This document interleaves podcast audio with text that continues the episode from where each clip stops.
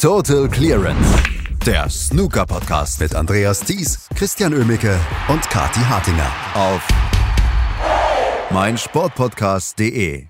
Was haben wir gemeckert, in Anführungsstrichen gemeckert, nach der ersten Runde? Kaum Dramatik, so wenig wahnsinnige Schlagabtäusche und irgendwie fehlt immer noch ein Decider. Den haben wir weiterhin nicht, aber wir hatten mit Mark Selby gegen Jan Mingtao gestern beim Crucible Samstag bei der Snooker WM in Sheffield ein wohl denkwürdiges Match, über das wir hier dringend reden müssen bei Total Clearance auf meinsportpodcast.de. Und damit herzlich willkommen zum endlich zurückgekehrten Snooker-Frühstück hier mit Kathi Hattinger und Christian Ümicke. Hallo Kathi. Guten Morgen, Christian. Ja, ich freue mich auch. Endlich wieder Snooker-Frühstück und heute gleich mit extra starkem Kaffee, denn das war ein Drama gestern Abend zwischen Mark Selby und Yan Mingtao und früh war es natürlich nicht vorbei.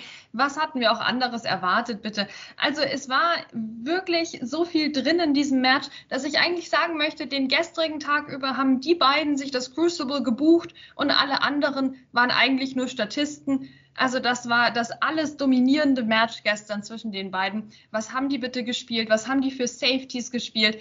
Es war ein absoluter Traum. Es war ein absoluter Traum und auch wenn das Match nicht in einen Decider ging, den es eigentlich nach dem Matchverlauf auch absolut verdient gehabt hätte, es war absolute Crucible-Dramatik, was nicht nur daran lag, dass ähm, es dann gestern Abend auch so spät war, dass das Match auf dem Nachbartisch längst beendet war. Neil Robertson und äh, Jack Lisowski haben im gesamten Frame in etwa genauso viele Safeties gespielt wie Mark Selby und Jan Bingtao in einem halben Frame. Aber es, es war dann wirklich so ein, so ein, äh, so ein faszinierender Crucible-Moment, wie wir ihn ja öfter dann mal bekommen werden. Wir werden natürlich noch detailliert über den Matchverlauf sprechen, aber das gestern finde ich, sind die Matches, für die dieses, dieses, dieser Standort gemacht ist, für die das Crucible gemacht ist, die die WM auszeichnen und die für mich auch einer der Schlüsselpunkte sind, warum man vielleicht drüber nachdenken sollte, eher das Crucible umzubauen, als nach 2027 den Standort zu wechseln. Ja, es ist nun mal ein Theater und solche epischen Inszenierungen wie bei Mark Selby gegen Yan Mingtao, die gehören da einfach rein, da hast du völlig recht. Ähm, es ist eine ganz besondere Atmosphäre, weil einfach dann so dicht gedrängt alle auf, dann in diesem Fall eben, wenn die andere Session schon beendet ist, einen Tisch starren und es legt sich wirklich diese Dramatik in die gesamte Atmosphäre rein. Ich sage es ja immer wieder gerne, ich weiß nicht, wie die Jungs da noch Snooker spielen können, aber sie machen es. Ähm, es ist man kann ja eine Stecknadel fallen hören in diesem Theater und gleichzeitig, wenn alle zusammen ausatmen, weil jemand doch den Ball noch gelocht hat oder anderweitig mal kurz hier ein bisschen, bisschen nervös werden, das merkst du sofort und das merkst du tatsächlich auch zu Hause vor dem Fernseher. Das ist ja auch super wertvoll. Ich meine, was nützt die beste Atmosphäre vor Ort, wenn die sich nicht überträgt ähm, an die Millionen Leute, die zu Hause eben nur zuschauen können? Und das funktioniert im Crucible einfach wahnsinnig gut. Und es gibt natürlich da noch ähm, Ausbaufähigkeit, was die Kapazität angeht. Also es erscheint mir auch als ein sehr ambitioniertes Projekt, das Ganze umbauen zu wollen, bin ich auch ganz ehrlich. Also mir fehlt da vielleicht ein bisschen das Vorstellungsvermögen, aber die WM gehört da einfach hin. Das hat das Match gestern wieder gezeigt. Das haben aber auch schon andere Matches in der Woche und in den vergangenen Jahren gezeigt es gibt einfach keinen besseren Ort für die WM als das Crucible. Und das sagen wir ja als absolute Tempodrom-Liebhaber. Und das Tempodrom ist ja wirklich äh, mittlerweile, würde ich sagen, etabliert in weiten Teilen der Snookerwelt als zweitbeste, zweitbester Austragungsort. Ja, also das mit dem Umbau war eher scherzhaft gemeint. Ich glaube nicht, dass das wirklich funktioniert. Aber ja, das Tempodrom hat eine, hat irgendwie eine andere Atmosphäre. Keine, also ich würde die gar nicht miteinander vergleichen. Es ist anders, komplett ähm, eigentlich von einer, ich glaube, das Tempodrom ist eher für wirklich so geballte Atmosphäre gemacht, aber für Dramatik gar nicht unbedingt so. Für Dramatik ist einfach das Crucible da und die gab es gestern einfach in Hülle und Fülle. Und eigentlich konzentriert sich das Ganze dann auf einen Frame, auf den wir noch zu sprechen kommen. Aber lass uns kurz über den äh, Spielverlauf insgesamt noch äh, kommen. Es war ja ausgeglichen nach der ersten Session. 4 zu 4 stand es. Gestern haben sie dann zwei Sessions gespielt.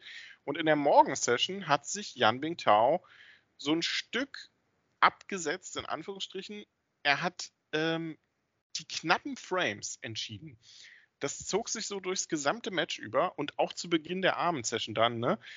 Kaum 50er Breaks bei Yan Mingtao, aber was der an Safeties rausgehauen hat, an taktischer Finesse, an Matchplay, quasi dem Mann entgegengeworfen hat, der das Snooker-Matchplay erfunden hat, ähm, es war wirklich Wahnsinn. Also hast du zum Zeitpunkt nach dem 18. Frame als Jan Mingtao mit 11 zu 7 führte, hast du da noch geglaubt, dass Mark Selby das noch zu einem wirklich fantastischen Match macht? Also ich glaube, das muss man Mark Selby ja immer zutrauen, aber ich hatte auch das Gefühl, dass Frame 18 wirklich der Matchball war für Jan Bingtao. Dass Mark Selby zu dem Zeitpunkt wirklich Snooker brauchte. Ähm, denn das war wieder so ein bitterer, knapper Frameverlust für den Mark Selby und das war auch in den, in den Frames zuvor eigentlich schon so.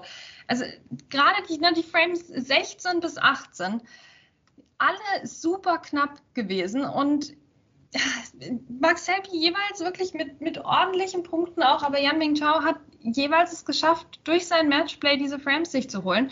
Und das ist einfach eine Qualität, die sonst natürlich kaum jemand hat, dass man den Mark Selby so ausspielen kann, dass der gegen so eine Wand läuft. Also der Mark Selby, der nimmt normalerweise dann, ich weiß nicht, einen Teelöffel und gräbt ein Loch in die Wand, ja, aber das, das ging nicht gegen Yan Ming Chao gestern. Der konnte machen, was er will. Ähm, der Yan Ming Chao, der stand da solide mit seinen Safeties und es war kein Vorbeikommen an ihm. Also das ist wirklich eine absolut bemerkenswerte Leistung, zu der er eben in der Lage ist und die seine große Stärke ist. Diese, diese Standhaftigkeit in einem Match. Ähm, und das gegen Mark Selby so zu zeigen, das, ja, das verdient jeden Respekt. Ähm, ja, es, äh, ich weiß, also mir fällt schon gar nichts mehr ein, wirklich zu dem Match, weil Mark Selby hat auch teilweise echt so Schlüsselbälle ähm, vergeben. Also für mich ist das echt die Geschichte des Matches, dass manchmal Mark Selby zu Ende der zweiten Session zum Beispiel, wo er hätte ausgleichen können, aber dann einen echt seltsamen Ball versucht hat, der natürlich machbar ist irgendwo, aber sehr schwer. Und Mark Selby ist für mich normalerweise jemand, der sehr gut einschätzen kann, wie seine persönliche Wahrscheinlichkeit gerade liegt, den Ball zu lochen und sein persönliches Risiko dem Gegner dann ähm, die Möglichkeit übrig zu lassen, den Ball zu lochen. Und der da sehr intelligente Entscheidungen normalerweise trifft. Das war aber teilweise in dem Match, finde ich, nicht der Fall. Ähm, vor allem eben gegen Ende der, der, zweiten Session, aber dann auch eben in der finalen Session. Was haben wir für, für knappe Kisten da gesehen? Und es war immer so der eine Ball, den Mark Selby halt nicht so präzise gespielt hat oder den einen Ball, den er versucht hat zu lochen, es hat nicht geklappt. Und dann hat Jan Mingchao ihm jeweils zugeschlagen. Und das sieht man so, so selten gegen Mark Selby, aber da hat es echt gut geklappt. Und ja, also Jan Mingtao, Hut ab wirklich vor, vor dieser Leistung, aber natürlich auch Hut ab vor Mark Selby, vor dem Comeback, was er da gebracht hat nochmal. Genau, 11 zu 7 führte Jan Mingtao und dann kam wie Phoenix aus der Asche Mark Selby mit drei Blitzbreaks hintereinander weg, die wirklich zu dem Zeitpunkt so ein bisschen aus dem Nichts kamen ähm, denn der Beginn der Session war jetzt nicht unbedingt zäh, um äh, euer Wortspiel da mal aufzugreifen, sondern ähm, ja, interessant, taktisch geprägt, Matchplay geprägt. Und dann kommen drei Breaks aus dem Nichts, die Max Selby dahin zaubert und auf einmal ist er auf 10 zu 11 ran. Und dann kam der 22. Frame. Ein Frame für die Crucible-Geschichte, nicht nur, weil es mit 85 Minuten und keine Ahnung, irgendwas um die 20 Sekunden der längste Frame der Crucible-Geschichte war, sondern einfach wegen der Dramatik, wegen der Bedeutung dieses Frames. Jan Bigtau hat es geschafft, den Sturmlauf von Mark Selby zu stoppen, was aber auch ein bisschen daran lag, dass Mark Selby sich in diesem Frame vehement geweigert hat, eine Farbe zu lochen. Ja, Mensch, also wie oft ist das denn bitte passiert? Also er hat ständig tolle Einsteiger gelocht und dann einfach keine Stellung gehabt auf die Farben. Also Mark Selby hat eigentlich den gesamten Frame damit verbracht, entweder eben einzelne Rote zu lochen oder sich Foulpunkte zu erspielen. Das war eine bemerkenswerte Leistung von ihm, aber natürlich auch so, so bitter, gerade auch für seine Fans, ähm, dass einfach, dass es nie geklappt hat, dass nie doch das Quäntchen Glück dabei war. Und das ist auch was, was man zu dem Spiel sicher sagen muss, oder Christian? Dass Mark Selby manchmal eben auch das Quäntchen Glück gespielt, äh, gefehlt hat. Also ich habe gerade schon seine Shot Selection teilweise ein bisschen kritisiert, aber es gab auch andere Stellen, da hätte es auch einfach einmal besser laufen können für den Mark Selby. Also er hatte schon wirklich die maximale Arbeit auch in dem gestrigen Match und vor allem eben auch in Frame 22.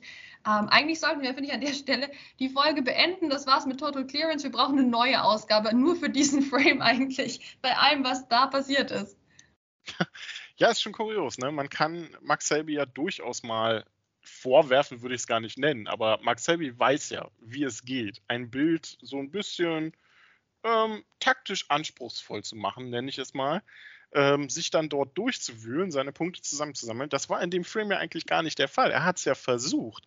Er hat immer wieder tolle Bälle gelocht, hat versucht, das Bild zu entwickeln, was ja dann irgendwann nach dem 35er-Break von Yan Mingtao relativ zerstört war ähm, hat versucht, sich reinzukämpfen, sich auch immer wieder Foulpunkte erkämpft, weil er immer wieder einen Snooker legen musste, quasi, als Folge von einer roten, auf die er dann wieder keine Stellung bekommen hat. Die Farben waren ja irgendwann alle oben in der Tischhälfte der kleinen Farben und die roten alle unten rund um schwarz.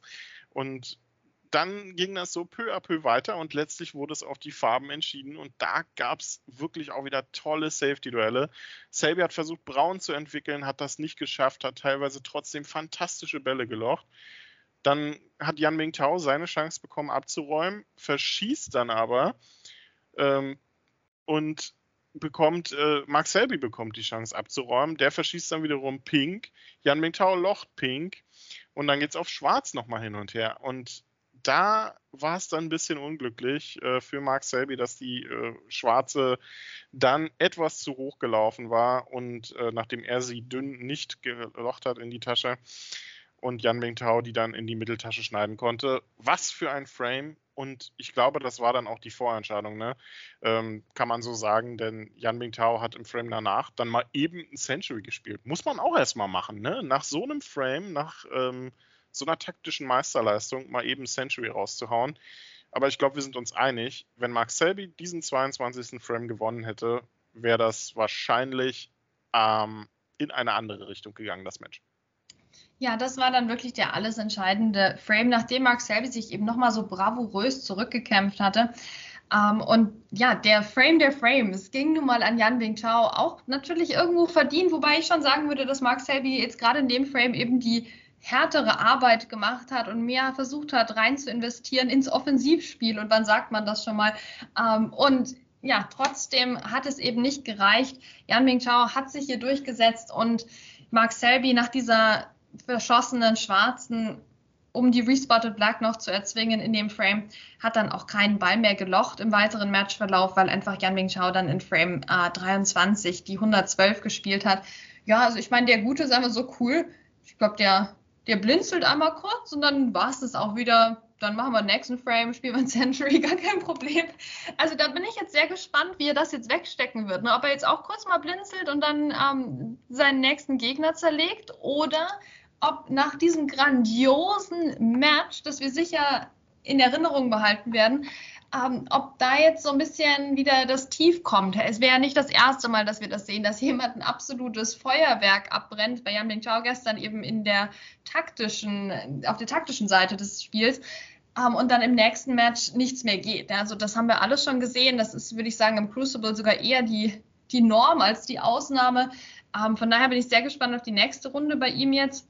Aber für Mark Selby müssen wir auch definitiv hier noch positive Worte übrig haben, wie er sich da zurückgekämpft hat. Frames 19 bis 21, diese tollen Breaks 86, 117, 88, als schon alles verloren schien und eben diesen 18. Frame so bitter verloren hat. Ähm, wir erinnern uns an diese Szene, über die wir vielleicht auch nochmal sprechen sollten, Christian, oder? Das war ja doch so ein bisschen kontrovers hier um Yan Ming Chao. Ähm, als es darum ging, ob er denn nun gesnookert ist oder ob er den Ball noch lochen kann. Es ging ja auch da schon wieder auf die Farben. Ähm, und ja, Yang Mingtao hat minutenlang überlegt, ob ihm Blau jetzt da doch im Weg lag ähm, oder ob er braun lochen konnte. Korrigiere mich, Christian, wenn ich die falschen Farben jetzt hier gerade sage. Nein, nein, absolut. Okay, ha, gut, gut. Ähm, er hat minutenlang überlegt, ob er da noch rankommt, ob er den lochen kann oder nicht. Mark Selby hatte sich schon entschuldigt, weil Blau doch noch im Weg lag. Aber lag es dann doch nicht, weil Jan Mingtao doch gelocht hat. Aber er hat zwischendurch eben in seiner Überlegensphase, hat er auch unter anderem den Schiedsrichter gefragt, den Rob Spencer, ob er nicht den Spielball säubern könnte. Und das ist die Kontroverse jetzt des Matches eigentlich. War das ein Witz oder nicht? Ja, weil Mark Selby wirkte sehr irritiert natürlich und hat danach auch für die nächsten drei, drei Frames eigentlich keinen Ball mehr verschossen. Ja? Ähm, hat die alle in einem, einem Break durchgezogen. Also das schien auf jeden Fall, egal ob es jetzt ernst gemeint war oder nicht, diese Frage nach dem Spielball Spall sauber machen lassen, hat auf jeden Fall den Mark Selby nochmal so richtig angespornt offenbar. Ähm, ich würde tippen, Christian, wenn du mich jetzt an meiner Meinung fragst, ich würde tippen, das war wirklich ein Witz, weil der Yan Mingtao ja auch sich der Komik der Situation bewusst war und er hat ja auch, ne, der ist ja dann auch schon zu dem Zeitpunkt zweimal so halb lachend am Tisch gelegen, ja, vor gespielter Verzweiflung, was er jetzt da machen soll. Also der hat, für mich war das ein bisschen unglücklicher Versuch, irgendwie das auch mal zu machen, ne, wo die dann dem Schiedsrichter das Kö geben oder so, da jetzt nachzufragen, ob er den Spielball reinigen lassen kann, weil das ist ja schon relativ klar, dass das nicht geht, wenn da jeder Millimeter offenbar so entscheidend ist, dass man drei Minuten nachdenken muss, ob man den den versuchen kann, den Ball. Ja, also ich weiß nicht, wie du das gesehen hast. Ja, also er hat, er hat gelacht, glaube ich, so ein bisschen zum Schiedsrichter. Man weiß es bei Jan Mingtauer mal nicht so. Der hat ein ganz gutes Pokerface. Ähm, also ich glaube, die Frage war schon, äh, war schon eher scherzhaft gemeint, die Reaktion vom Schiedsrichter ja auch in der Richtung. Aber der Blick von Mark Selby war wirklich göttlich. Ähm, die, die, die, die, die Irritierung der Stelle. Ähm, ja, wäre vielleicht äh, interessant gewesen. Ne? Rob Spencer hätte vielleicht dann die, die weiße Front noch ein Stück weiter hinter Blau schieben sollen, damit es eindeutig ist zu dem Zeitpunkt. Ja, kann, kann ja in ne? beide Richtungen gehen. Das ist ja, ja das Lustige. Ja, ja. Genau. Nee, also Jan Mingtao hat ja auch im Interview nachher gesagt, dass das von ihm als ein Witz gemeint war. Und auf Twitter muss man aber sagen, gingen die Meinungen auseinander. Ne? Also da gab es einige auch im Eurosport-Studio. Also, also, der Witz hat, sagen wir mal, so mittelgut funktioniert. Auf der einen Seite für ihn selbst, weil Mark Selby dadurch angestachelt war auf, und auf der anderen Seite aber auch in der, in der Gesamtwirkung. Aber ich finde es trotzdem super, dass er das versucht hat, also wenn es denn wirklich ein Witz war, und davon gehe ich eben aus, ähm, weil wir haben ja immer noch, ne, also nach Jahrzehnten von tollen chinesischen Spielern im Snooker haben wir ja immer noch das Klischee, ja, die zeigen keine Emotionen, ja, die haben keinen Charme. Und das finde ich doch super, dass der Yan Mingtao hier eben, ich fand das so sympathisch, wie er zweimal da auf dem, auf dem Tisch zusammengebrochen ist quasi. ähm, und dann hat er das jetzt halt versucht und es lief nicht ganz so glücklich, aber das soll ihn bitte nicht davon abhalten, in Zukunft wieder mal dem Schiedsrichter sein Kö zu geben oder sowas. Ähm, das, das ist doch toll. Also ich finde es super, dass er es versucht hat. Es kann nicht immer alles klappen. Ähm, und ich finde, Yan Mingtao ist wirklich ein, ein, toller Botschafter für den chinesischen Snookersport. Einer, der sich sogar in den Kühlschrank gucken lässt von Rob Walker. Also da, da muss man ihm das jetzt auch mal verzeihen, wenn das jetzt vielleicht nicht so hundertprozentig glücklich war gestern. Ja, er hat auf jeden Fall äh, die Braune dann tatsächlich gelocht und ähm, den Frame dann, dann auch letztlich geholt. Und jetzt, äh, du hast das nächste Match schon angesprochen, trifft er im Viertelfinale, in seinem ersten WM-Viertelfinale übrigens, auf Mark Williams. Ähm, und das könnte so ein 50-50-Ding werden. Ne? Yan Bingtao, nach so einem Match ähm, könnte man das Gefühl kriegen, okay, der kriegt jetzt vielleicht wie beim Masters so einen, äh, so einen Lauf, der ihn dann auch zum Turniersieg trägt, was äh, sicherlich äh, viele von ihm irgendwann in seiner Karriere erwarten. Ähm, aber gegen Mark Williams, der ja bisher auch nur sechs Frames abgegeben hat, kann das auch eine ganz klare Geschichte werden. Ja, ich meine, Mark Williams, der kann halt auch sehr viele Century Breaks spielen, wie er das äh, bisher getan hat bei dieser WM. Und wenn wir Jan Bingtao was vorwerfen müssen, dann ja so ein bisschen das Scoring. Wenn er mal reinkommt, wenn er mal reinkommt, da sind wir auch gleich beim Century Break. Also der hat eigentlich jedes Break von mehr als 50 Punkten war auch gleich ein Break von mehr als 90 Punkten bei Jan Wing Chao. Drei davon waren auch noch Centuries. Ja, also das sagt schon alles. Aber so ein paar 70er Breaks wären auch mal ganz nett, Jan. Deswegen ähm, schauen wir mal, was da geht. Weil ansonsten, wenn er immer mehrere Chancen pro Frame braucht, kann das sein, dass Mark Williams das halt noch konsequenter ausnutzt als der Mark Selby, der manche Frames halt knapp hat werden lassen, weil er, siehe, erste Session immer nur bis 54 gekommen ist, als könnte er nicht weiterzählen, ja. Ähm, das ist bei Mark Williams zumindest in der Form der bisherigen Runden nicht zu erwarten. Ähm, und von daher muss sich Yan Mingtao da tatsächlich jetzt noch steigern nach dem Match. Und genauso wahrscheinlich ist es aber, dass er das eben jetzt nicht mehr schafft, weil dieses Match natürlich auch alles ungefähr an Energie gekostet hat, was man sich vorstellen kann in der Snookerwelt.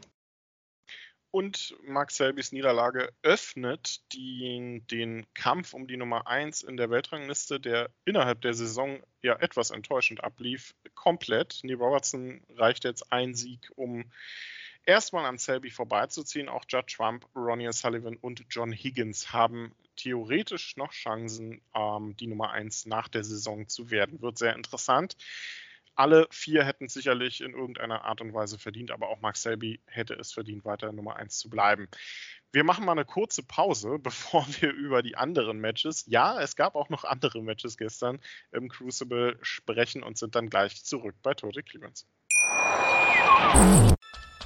Was zum Teufel, du Bastard? Du bist tot, du kleiner Hundeficker. Und dieser kleine Hundeficker, das ist unser Werner. Ein ganz normaler Berliner Kleinstkrimineller der dann aber im Knast das Ding seines Lebens dreht. Una Fantastica Risetta Perla Pizza. Er klaut seinem Zellengenossen ein Pizzarezept. Aber nicht irgendeins. Und mit dem eröffnet Werner dann die beste Pizzeria Berlins. Doch Werners Glück ist nur von kurzer Dauer. Denn es hagelt Probleme. Werners Pizzaparadies. Erstmals großes Kino- und Podcast-Format. Mit fetter Starbesetzung. Alina But, Kida Ramadan, Edin Hasanovic, Oliver Koritke, Ralf Richter, Ben Becker, Winfried Glatzeder, Anna Schmidt und viele mehr. Abonniert die Scheiße. Jetzt macht schon, mach! Wir sind zurück bei Total Clearance auf meinsportpodcast.de und haben über ein wahnwitziges und tolles Achtelfinale gesprochen. Jan Bingtao schlägt Mark Selby, trifft nun im Viertelfinale auf Mark Williams. Ein anderes Match steht aber auch schon fest. Beide Spieler erreichten gestern ihr Viertelfinale bei der Snooker-WM und es ist ein Match, das wir schon öfter haben und vielleicht interessante Vorzeichen birgt. Fangen wir mal mit dem etwas schnelleren äh, Match an. Ronnie O'Sullivan hatte gestern genau eine Aufgabe, nämlich noch einen Frame zu gewinnen gegen Mark Allen. Und man kann sagen, er hat damit nicht lange gefackelt. Sehr klares Aus für Mark Allen bei dieser Snooker-WM. Ja, es war dann halt doch nur das 4 zu 13 gegen Ronnie O'Sullivan. Ach Mensch, Mark Allen, was haben wir jetzt bei Mark auf dem Konto? Wir haben äh, diverse Frames mit null Punkte, nämlich insgesamt sechs Stück, ne, wo nichts ging bei Mark Allen.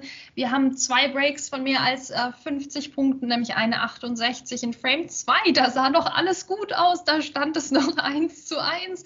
Ähm, und dann eine 110 in Frame 14, wo nochmal nochmal, ja, das kleine Schleifchen drum gebunden wurde von Mark Erland, dass man so ein bisschen Ergebniskosmetik nochmal betreiben konnte. Aber ja, gestern, das, das war nix, ne? Also ich meine, er hatte kleine Chancen und Ronnie O'Sullivan musste sich auch gar nicht so sehr anstrengen, dann eben die eine Chance mehr zu bekommen. Und so ging es dann halt doch sehr, sehr schnell mit 13 zu 4 aus. Also Ronnie O'Sullivan hat mit anderen Worten direkt den ersten Frame der Session gewonnen ähm, hat das Match fertig gemacht und steht völlig verdient in der nächsten Runde. Also Ronnie in allen Belangen deutlich besser als Mark Allen, der sich jetzt hoffentlich neben den privaten Angelegenheiten auch wieder mehr dem Snooker widmen wird und dann hoffentlich nächste Saison wieder gestärkt zurückkommt. Wobei wir auch sagen müssen, komm, was haben wir uns jetzt von Mark Allen wirklich erwartet? Der Mann kann so einen richtigen Lauf bekommen, siehe Northern Ireland Open, wo es dann richtig, richtig gut wird. Und er hat ja auch schon andere Turniere gewonnen, auch prestigeträchtige Turniere. Wenn der, wenn der mal reinkommt, dann ist es super, aber es ist jetzt auch nicht die Überraschung des Jahrhunderts, dass der sang- und klanglos gegen Roger Sullivan untergeht. Also da kann der Mark Allen halt trotzdem irgendwie nicht aus seiner Haut. Und das müssen wir jetzt nach all den Jahren auch langsam akzeptieren, finde ich. Ja, und man muss vielleicht auch akzeptieren, dass manche Spieler mit dem Crucible nicht so richtig warm werden. Ne? Ding Junhui, Mark Allen, Luca Brissell auch, der weiterhin kein einziges Match im Crucible gewonnen hat. sind so Spieler, irgendwie liegt denen die WM nicht und ja auch Neil Robertson zum Teil. Nächster Gegner für Ronnie O'Sullivan wird Stephen Maguire sein. Und ähm, ich freue mich ja immer, wenn ich so bestimmte Snooker-Weisheiten raushauen kann. Ne? Man kann ja ein Match das, das, das weißt du ja sicherlich, in, in der ersten oder in der zweiten Session noch nicht verlieren, aber Äh, noch nicht gewinnen, aber man kann es ja schon verlieren. Und genau das ist Zhao Shintong passiert gegen Stephen Maguire. Das Comeback gestern kam dann ein Tick zu spät. Das hat Maguire dann souverän und mit all seiner Erfahrung irgendwie runtergeschaukelt. Ja, so mittelsouverän würde ich dann doch sagen, weil es wurde ja, es wurde ja nochmal ansatzweise knapp. Also nur 9 zu 13 ausgegangen, weil der Zhao Xintong doch jetzt wieder ein bisschen zu seinem Spiel gefunden hatte ähm, und dann doch noch ein paar richtig, richtig schöne Breaks uns auch gezeigt hat in der letzten Session des Matches. Aber ja, Stephen Maguire hat es geschafft, dann doch nochmal zwei seiner tollen Breaks rauszufeuern ah, gestern und dann war es auch vorbei. Zhao Xintong war sehr selbstkritisch, war auch sehr ähm, offen, da jetzt über den Spielverlauf zu sprechen und meinte eben, die ersten beiden Sessions waren zu schwach und eigentlich war es wirklich die erste Session, wo so wenig ging bei ihm und so viel bei Stephen Maguire, der plötzlich hier was rausgehauen hat, was uns ja sehr freut für ihn. Also ein absolut guter Erfolg für den Steven, für seine Fans. Ich meine, das muss man auch erstmal schaffen. Ja, also gerade wenn man eben Stephen Maguire ist, da muss man das erstmal schaffen, hier den Zhao Tong so auszuspielen. Und das hat er geschafft. Und er hat es am Schluss über die Ziellinie auch geschafft. 13 zu 9, das ist ein toller Erfolg für ihn. Jetzt müssen wir nur sagen, ein bisschen unglücklich für die nächste Runde. Ne? Also es, schon, es fällt einem jetzt schon schwer, nicht die naheliegende Prognose abzugeben für die nächste Runde leider. Also sorry, Steven. Ja, böse Zungen könnten behaupten, Ronnie Sullivan kriegt ein Freilos zum One-Table-Setup in der nächsten Runde. Ähm, Stephen Maguire hat natürlich eine grauenhaft schlechte Bilanz gegen Ronnie Sullivan. Ein Match, das mir zwischen den beiden übrigens immer wieder einfällt, ist äh, das German Masters Finale. Ich glaube 2012 war das zwischen Ronnie Sullivan und Stephen Maguire. Ein tolles Match. Ja, was, was schätzen wir so an Chancen ein, dem Schotten? Ne? Also ehrlich gesagt hatte ich den jetzt auch bei der WM nicht unbedingt vor der Qualifikation, danach vielleicht schon, aber nicht so wirklich auf dem Zettel, um hier das Viertelfinale zu erreichen. Aber so wie Ronnie O'Sullivan in den ersten zwei Runden gespielt hat, kann man eigentlich kaum umhin, um zu sagen, herzlichen Glückwunsch zum Einzug ins Halbfinale an The Rocket, oder? Ja, leider. Also ich meine, ich würde es dem Stephen Maguire sehr gönnen und er hat auch gezeigt, was er kann. Der kann drei Frames in Folge mit hohen Breaks gewinnen. Ja, das, das hat er alles gemacht gegen Zhao Xintong. Der kann Frames von hinten aufrollen und noch klauen. Und du kriegst ja gegen Ronnie O'Sullivan in jedem Frame eigentlich eine Chance. Und wenn er das schafft, wirklich top, top, top zu spielen und diese eine Chance immer zu nutzen, dann wird er Ronnie O'Sullivan schlagen. Aber Stephen Maguire und die Chancenverwertung. Hm, schwierig. Stephen Maguire und Ronnie O'Sullivan, schwierig. Stephen Maguire und wichtige Runden in Turnieren, noch schwieriger. Stephen Maguire und Konstanz behalten über das Turnier hinweg, über den langen Turnierverlauf hinweg. Auch schon immer ein Problem. Also deswegen müssen wir realistischerweise hier wirklich sagen, dass er der absolute Außenseiter ist gegen Ronnie O'Sullivan. Ähm, und vielleicht mehr noch als Zhao Shintong das eben gewesen wäre. Aber das heißt ja nicht, dass wir nicht dem Steven die Daumen drücken können jetzt. Apropos Zhao Shintong, vielleicht noch ein Wort zum Chinesen, der sich ja durchaus auch ein bisschen Kritik ausgesetzt war, auch in der deutschen Snooker-Community auf Twitter. Ähm, viele waren enttäuscht von seiner Leistung in der zweiten Runde. Ich muss sagen, ich würde das gar nicht so, an, so hochnehmen. Ne? Es war erst letztendlich sein zweiter Auftritt bei der Weltmeisterschaft darf man nicht vergessen. Und auch wenn der in dieser Saison die UK Championship und das German Masters gewonnen hat, der ist noch jung, der braucht noch ein bisschen, ähm, hat noch nicht allzu viel Erfahrung mit so einer Situation. Also der blickt auf eine fantastische Saison zurück. Da können wir jetzt, glaube ich, dann durchaus auch so ein Zweitrunden aus gegen Stephen Maguire bei der Weltmeisterschaft mal hinnehmen, oder? Ja, durchaus. Also ich meine, was hat der uns Spaß gemacht diese Saison, der Zhao Tong? Bitte, also dann hat es jetzt halt nicht für den WM-Titel auch noch gereicht, aber es gibt eben auch noch die Zukunft und mehr Jahre für ihn, wo das klappen kann. Und wir dürfen jetzt auch bei aller, ja, bei allem Pessimismus gegenüber Steve Maguire für die nächste Runde nicht vergessen, wie bestechend der einfach gespielt hat. Und dann ist es schwer dagegen anzukommen, weil Steve Maguire, der spielt da mit so einer Leidenschaft. Deswegen deswegen mag man ihn ja, ja. Wenn er mit so einer Leidenschaft dann am Tisch steht und da ist es dann schwer, gegen anzukommen. Gerade auch im Crucible, finde ich. Und das hat jetzt halt Josh Tong irgendwie gestern erwischt. Ich meine, er hat trotzdem tolle Breaks gespielt. Er hat das Comeback nochmal ernsthaft versucht. Das hat Mark Allen nicht geschafft, ja. Also Josh Tong aus einer ähnlich aussichtslosen Situation hat es nochmal richtig geschafft, hier auf neun Frames zu kommen. Das verdient doch wirklich Respekt. Und der wird nächstes Jahr zurück sein ähm, und hat noch viel Zeit, um irgendwann mal Weltmeister zu werden. Auch wenn ich sagen muss, mein Tipp wäre trotzdem Yan Mingtao, auch wenn der weiterhin natürlich auf sein erstes Maximum Break wartet und uns damit weiter nervt, Christiane. Aber gut, man kann nicht alles haben. Erinnere mich nicht daran. Das das müssen wir ganz schnell wieder vergessen. In den Prognosen zur nächsten Saison werden wir uns da was anderes einfallen lassen.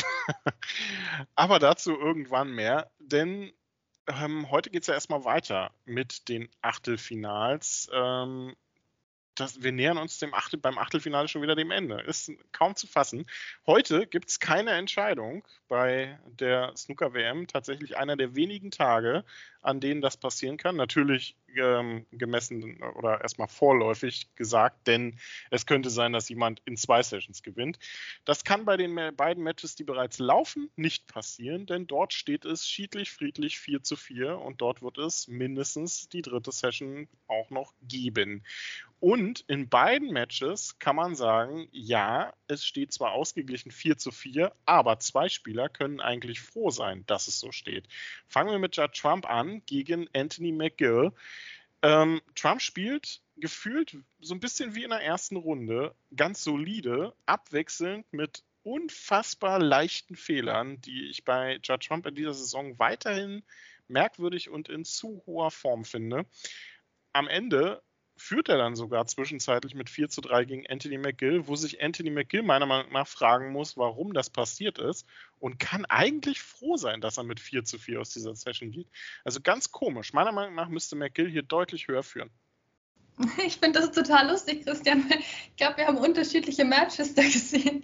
Ähm, ich, ich, ich weiß nicht, also ich glaube, alle fragen sich bei dem Match, was die da bitte veranstalten. Es hat nicht unbedingt Spaß gemacht, wenn wir mal ehrlich sind. Ähm, es war ein ganz seltsames Match, ganz zerfahren, immer wieder diese Fehler. Aber ich habe mich anders als du offenbar wirklich gefragt, wie Anthony McGillis hier schaffen konnte, mit 3 zu 1 in Führung zu liegen, weil der teilweise haarsträubende Einsteiger verpasst hat ähm, und auch sonst Fehler gemacht hat. Also eigentlich fand ich Joe Trump in allen wichtigen Belangen besser in der ersten Hälfte des Matches. Da hat aber dann Anthony McGill geführt. Dann in der zweiten Hälfte des Matches äh, hat Trump dann irgendwie mal ein Century gespielt und zog dann davon, aber dann konnte McGill wieder ausgleichen am Schluss. Also ich, ich weiß wirklich nicht, was ich von dem Match halten soll, ehrlich gesagt, aber für mich war Joe Trump doch durchaus der bessere Spieler und wie gesagt, wie Anthony McGill auf dieses 3-1 gekommen ist, das hat sich mir bis jetzt nicht erschlossen, aber jetzt steht es 4-4. Jetzt haben sie heute nochmal eine neue Chance, irgendwie mal vernünftig Snooker zu spielen. Aber ein, also ganz, ganz seltsames Match. Heute Nachmittag wird es weitergehen zwischen den beiden. 4 zu 4 steht es also. Beide können also von Glück reden, wie es steht. Ja, irgendeiner von beiden muss sich am Ende durchsetzen. Werden wir mal sehen, ob Judd Trump seine Erfahrung dann ausspielen kann. Zwischen Lee Robertson und Jack Lisowski steht es ähnlich und der Spielverlauf war eigentlich auch ähnlich. Robertson begann gut, ging relativ schnell in Führung. Dann kamen vier Frames für Lisowski und am Ende wieder Robertson mit zwei Centuries. Was ich von Neil Robertson bei dieser WM halten soll, weiß ich auch noch nicht so unbedingt. Der wechselt irgendwie ähm, fließen zwischen Brillanz, die er dann mal so zwei, drei Frames überzeigt, ähm, und dann wieder zu kuriosen Fehlern. Und auch hier kann meiner Meinung nach der Favorit in Anführungsstrichen, in dem Fall Robertson, froh sein, dass er nach der ersten Session nicht hinten liegt. Ja, das stimmt. Und trotzdem kann wieder auch Jack Lesowski froh sein, dass Daniel Robertson mit den Century Breaks erst in Frame 7 angefangen hat und dann nur noch Frame 8 kam und dann war ja die Session vorbei, weil sonst hätte Neil Robertson vielleicht damit auch einfach weitergemacht. Also auch hier noch alles extrem offen. Ähm, was irgendwo finde ich für Neil Robertson die bessere Nachricht ist, weil Jack Lesowski ja doch mal auch eine richtig schlechte Session einstreut und sollte die zweite Session das sein, dann ist das Match doch eigentlich schon entschieden, weil du kannst es ja auch in der zweiten Session schon verlieren, auch wenn auch noch nicht gewinnen bei dem aktuellen Spielstand. Oho. Ja, da sind wir wieder dabei. Hier ist Snooker-Frühstück, wunderbar. Ich glaube, unsere ZuhörerInnen haben sich mittlerweile schon noch einen Kaffee einschenken müssen, ähm, solange wir hier reden. Also eigentlich können wir trotzdem nichts sagen. Also wenn wir ehrlich sind, Christian, wir können viel reden, wir können wenig sagen über dieses Match. Da müssen wir einfach gucken, wie sich die zweite Session entwickelt. Ja, da müssen wir gucken. Und äh, die spielen ebenfalls ihre zweite Session dann heute Nachmittag. Ähm, in der Morgen- und in der Abendsession gibt es dann jeweils die erste und die zweite Session zwischen Carbon Wilson und Stuart Bingham und Nopon Seinkam und John Higgins. Was erwarten wir uns von den beiden Matches? Also eigentlich klarer Fall für Higgins, oder? Und auf der anderen Seite Karen Wilson gegen Bingham, kleine Wundertüte.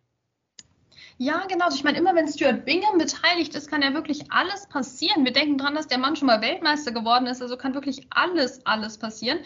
Ähm, also auch hier müssen wir natürlich sagen, dass äh, Karen Wilson wirklich den ähm, krassesten Weg hatte in diese zweite Runde mit diesem Match gegen Ding Junhui.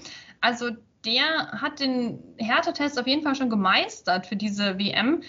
Ähm, ist vielleicht ein bisschen mehr im, im Flow drin als der gute Stewart, aber gut, es kann wirklich alles passieren. Und John Higgins, ja, nochmal sein kann, hat das gut gemacht gegen Luca Brissell, aber gegen Luca Brissell im Crucible zu gewinnen ist noch was anderes gegen John Higgins. Deswegen könnte ich mir vorstellen, dass wir hier doch nochmal ein recht klares Match bekommen könnten und wir werden es sehen, ähm, haben heute, glaube ich, ein ausgiebiges Sonntagsfrühstück bei Total Clearance gehabt für euch und werden morgen dann natürlich über die heutigen Sessions reden. Und wer weiß, vielleicht gibt es dann doch eine Entscheidung oder eben auch keine. Dann reden wir nur über den Matchverlauf. Das war's von uns für heute. Danke, Kati, danke euch fürs Zuhören und bis morgen bei Total Clearance bei der Snooker WM.